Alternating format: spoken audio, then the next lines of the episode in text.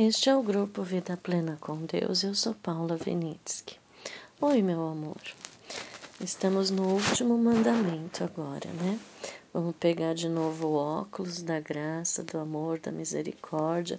Vamos lembrar que papai não faz nada para ele, não precisa de nada de nós. Ele está sempre buscando o nosso melhor, né?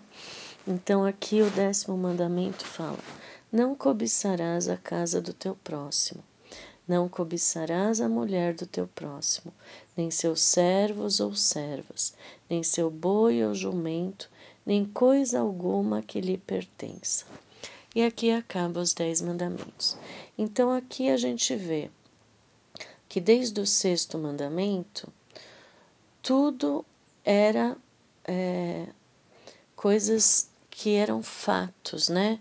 Eram o que acontecia, o que você fazia, né? Agora a cobiça já era uma coisa de dentro da mente, né? Que você podia esconder, né? Que você tinha aquele problema nesse mandamento, né? Então é interessante que Paulo ele fala que se não fosse a cobiça, ele seria perfeito, diante da lei, né? Porque ele é, ele fala, é, tem uma passagem que agora eu não, não vou lembrar, mas que ele fala, é, nascido judeu, é, circuncidado no oitavo dia, e ele coloca todas as coisas para mostrar a perfeição que ele era, né? Ele era tão certinho o esforço próprio dele, ele tinha conseguido fazer tudo tão certo para os outros verem, mas ele tropeçava naquilo que os outros não viam, né? Então, Paulo fala: "Ah, se não fosse a cobiça, o male de todas as coisas, né? E daí a gente vê, como eu falei outro dia, né, que a cobiça é o primeiro degrauzinho para todos esses outros, né?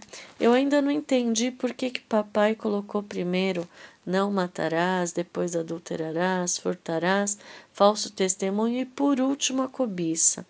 Porque se você começa a analisar os outros, o princípio é a cobiça, né?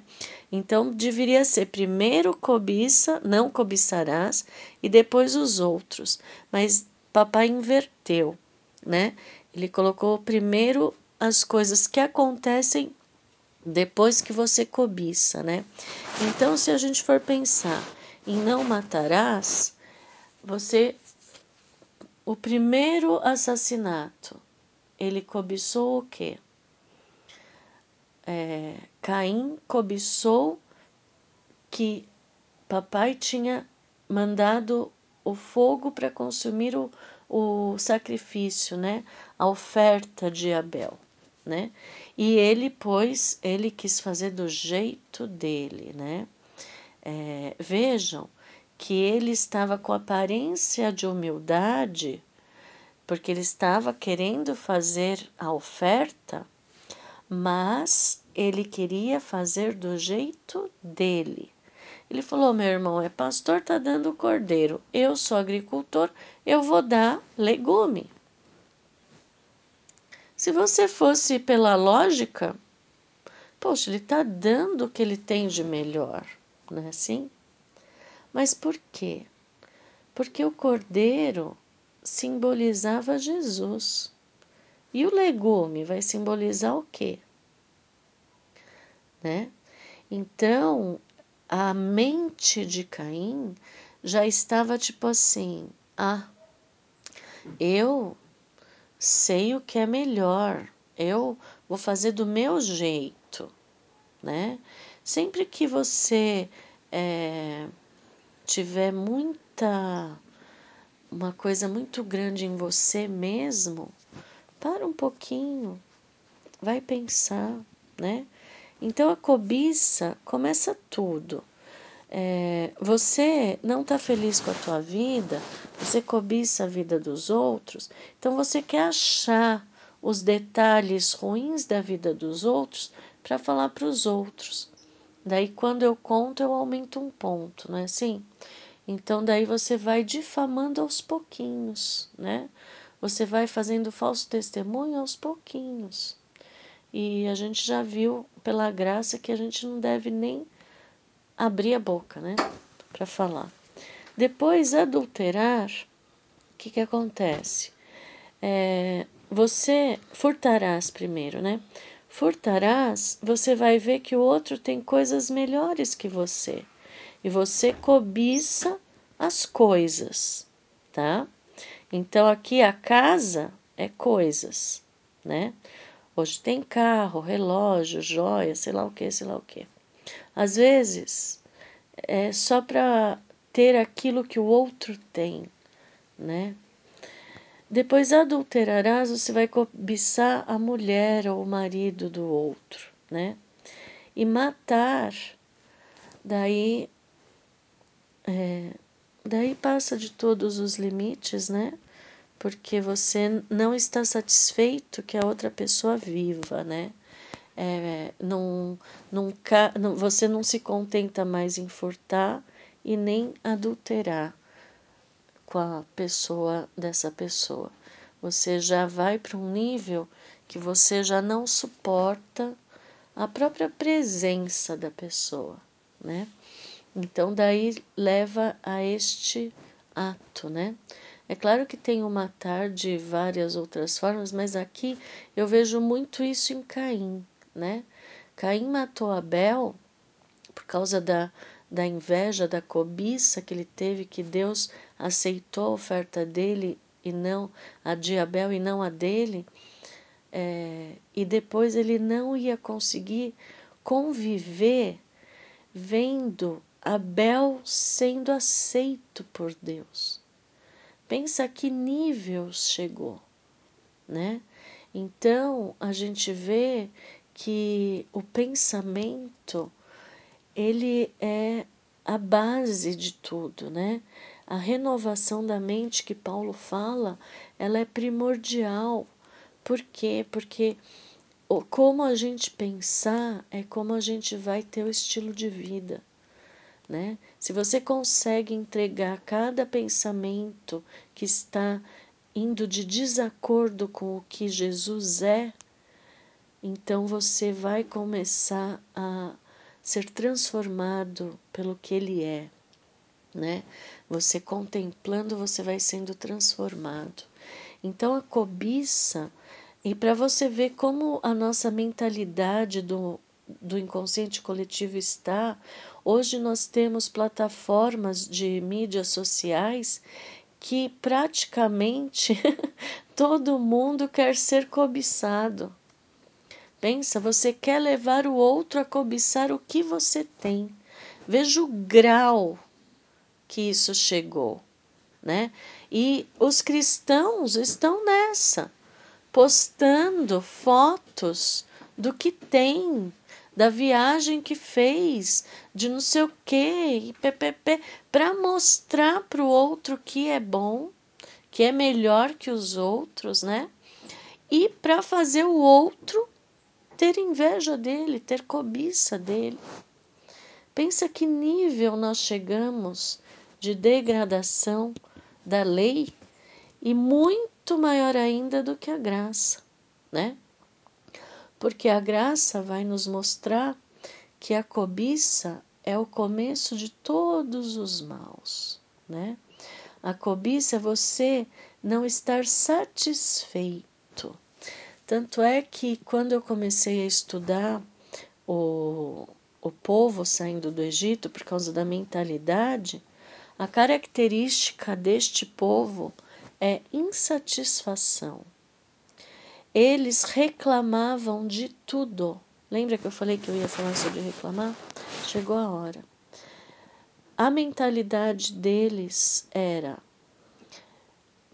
eles tinham tudo visualmente de Deus, mas eles reclamavam de tudo. Em vez de serem gratos porque eles foram libertos do cativeiro de ser escravos. Eles achavam que Deus tinha que dar tudo para eles do jeito que eles queriam. E Deus tinha que aceitar tudo do jeito que eles fizessem. Se você for analisar o porquê que papai deu a lei, como eu falei outro dia, é, que, que quando Adão e Eva pecaram, Deus não deu a lei lá? Por quê?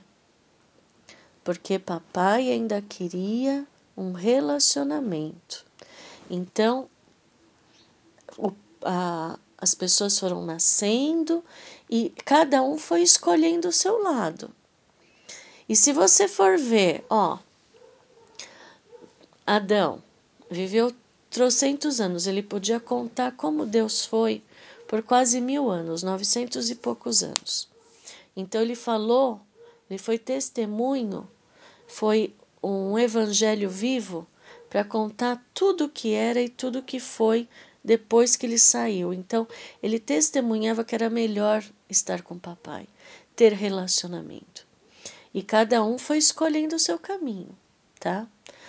Daí chegou Enoque, foi o homem que andou com Deus. Daí depois veio Noé. A hora que veio o dilúvio, qual era o povo escolhido? Oito pessoas entraram na arca.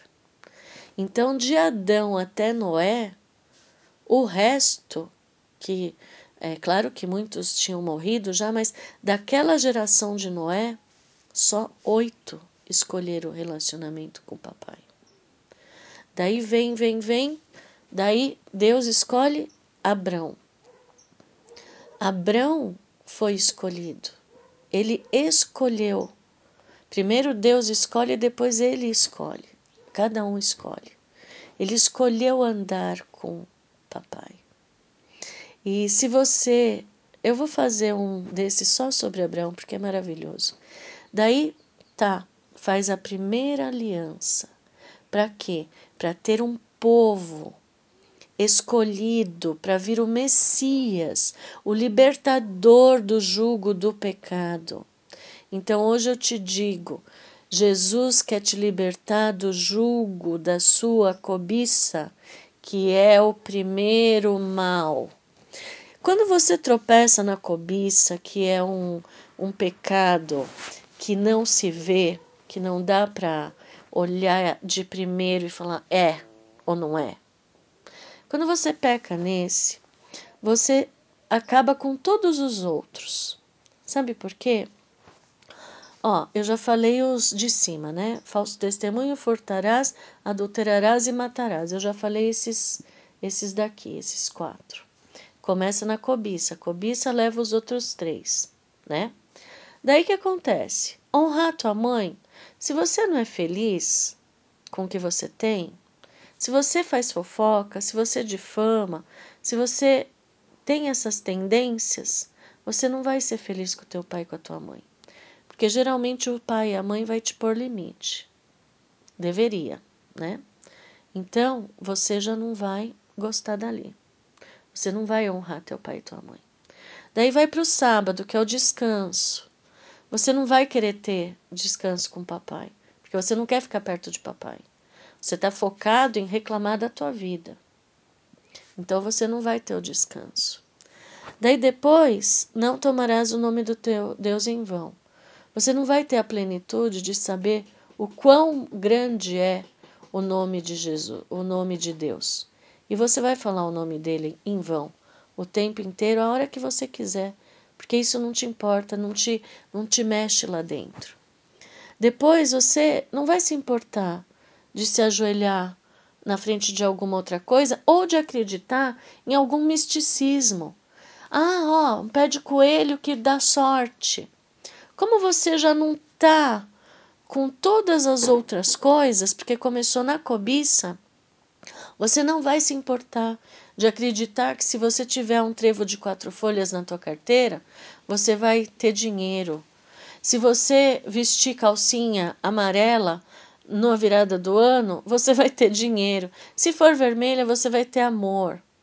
Você entende como o inconsciente coletivo é, tirou essa adoração a ídolos que alguns cristãos não aceitam logo de primeira, mas colocou tudo o que isso significa de forma sutil? Então, ah, na virada do ano, come lentilha para ter prosperidade. Daí vai todo mundo fazer lentilha. Depois, e aí vai, né? Até chegar no não terás outros deuses diante de mim. Por quê? Porque você é o seu próprio Deus.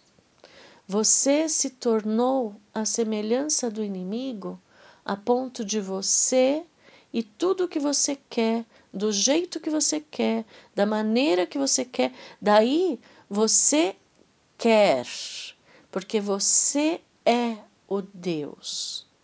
Vivemos numa sociedade egoísta onde o amor esfriou, porque tudo começou na cobiça. E nós ainda compactuamos em postar coisas, e isso vale para mim, que eu vou ter que repensar muita coisa. Para quê? Para mostrar como tua vida é linda, como você é importante, como você vê como exalta o você e tira papai do meio. Daí você consegue ver meninas com ar sensual postando versículos bíblicos. Você vê a incoerência dos cristãos intelectuais que somos hoje? Você vê a incoerência de como a graça tem que superabundar, porque nós estamos dizendo que guardamos os mandamentos. Guardamos. Guardamos as letras, né? para aparência de santidade, para enaltecer o orgulho, o meu eu. Eu sou o retentor da verdade bíblica, eu guardo os mandamentos. E se apega em um ou outro, né? Não se aprofunda. Fica ali no superficial no intelectual, que sempre é superficial, ele não se aprofunda no amor, ele não se aprofunda de que isso é para o seu bem, para se achegar a Jesus, para que Jesus seja gigante, para que a graça superabunde. Vocês entendem? E tudo por quê? Porque este povo não quis um relacionamento com o papai.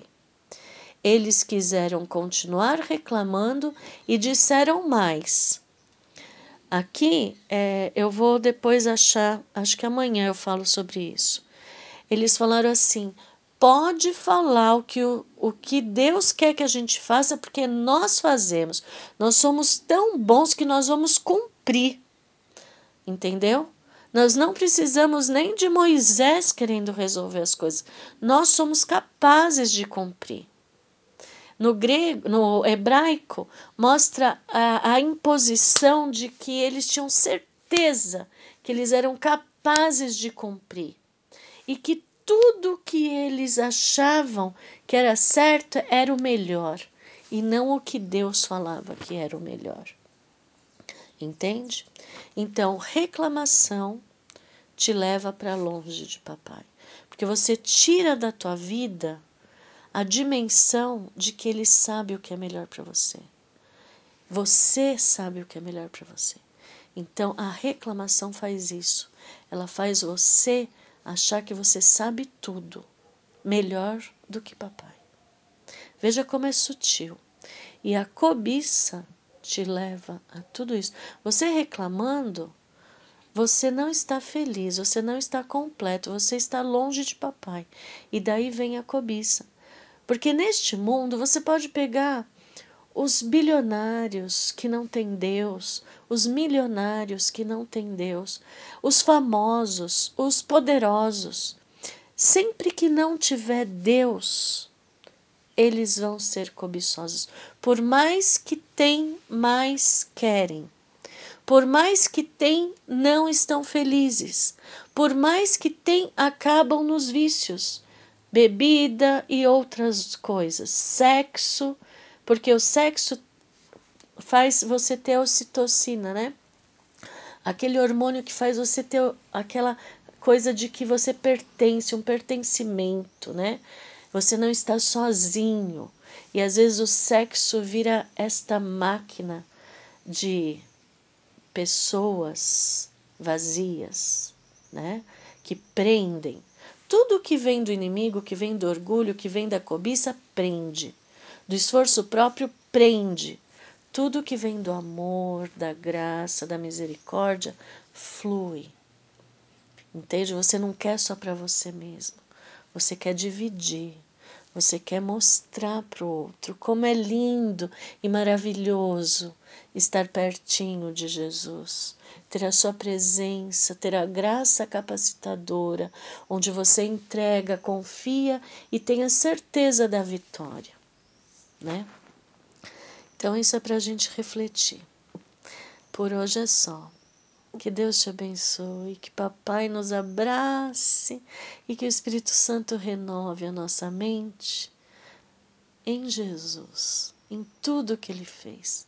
Que em nome de Jesus seja a coisa mais sagrada que tenha para você dizer.